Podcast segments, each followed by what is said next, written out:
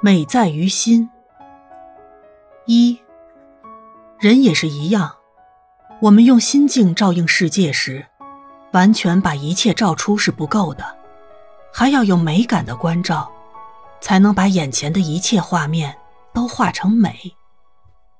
二，说海是一面镜子，也不见得是真实的，因为镜子没有自我，海却有一个自我，他把自己所映现的一切都转化成涌动的美感，并且不失去自我的伟大。三，一个人如果愿意时常保有寻觅美好感觉的心，那么在事物的变迁之中。不论是生机盎然或枯落沉寂，都可以看见美。那美的原不在事物，而在心灵、感觉，乃至眼睛。四，好的物质条件不一定能使人成为有品位的人，而坏的物质条件也不会遮蔽人精神的清明。一个人没有钱是值得同情的，一个人一生都不知道梅花的香气。一样值得悲悯。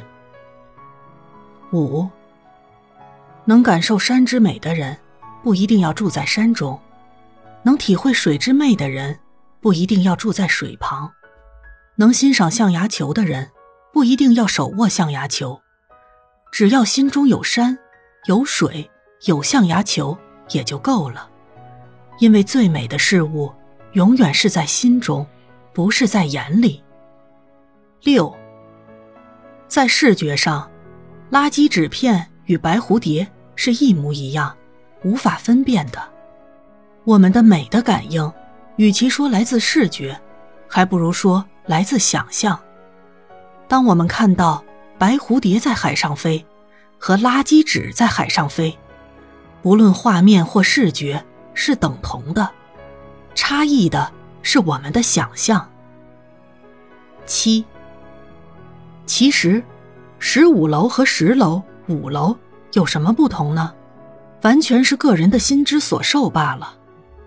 一切生活的对待，都是因观点不同而产生了悲喜。八，为什么悟道者爱写诗呢？原因何在？我想，在最根本处是，禅学或佛教是一种美，在人生中提升美的体验。使一个人智慧有美，慈悲有美，生活有美，雨墨动静无一不美，那才是走向佛道之路。九，静与花，水与月，本来也不相干，然而他们一相遇，就生出短暂的美。我们怎么样才能使那美得以永存呢？只好靠我们的心了。十。为什么黄昏会给我们这么特别的感受呢？欢喜的人看见了黄昏的优美，苦痛的人看见了黄昏的凄凉，热恋的人在黄昏下许诺誓言，失恋的人则在黄昏时看见了光明绝望的沉落。十一，看过夜空的流云与闪亮的流星，我总是一边散步一边思索。当我们抬起头来，看着无边天空的那一刻，我们是远离了烦恼、庸俗、苦痛的。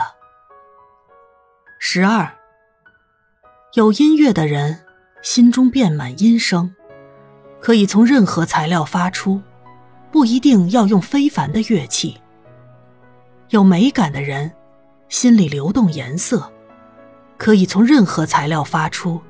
不一定要用最昂贵的颜料。十三，哎哎，一只真的白蝴蝶，现在就在我种的一盆紫茉莉上吸花蜜里，你信不信？你信？恭喜你，你是有美感的人，在人生的大海边，你会时常看见白蝴蝶飞进飞出。你不信？也恭喜你，你是重实际的人。在人生的大海边，你会时常快步疾行，去找到纸片与蝴蝶的真相。十四，原来，所有美的感受都要穿过心灵，愈沉愈香，愈久愈纯。就好像海岸和溪边的卵石，一切杂质都已流去，只剩下最坚实、纯净、浑圆的实心。十五，在过去，番薯叶子对我是一种贫困生活的象征，因为我和千千万万农家子弟一样，经历了物质匮乏的苦，所以看到番薯叶子，那些苦的生活之夜。便被搅动了。可是对于我的孩子，他生命里还没有苦的概念，因此在最平凡、最卑贱的番薯叶子里，竟看见了孔雀一般的七彩之美。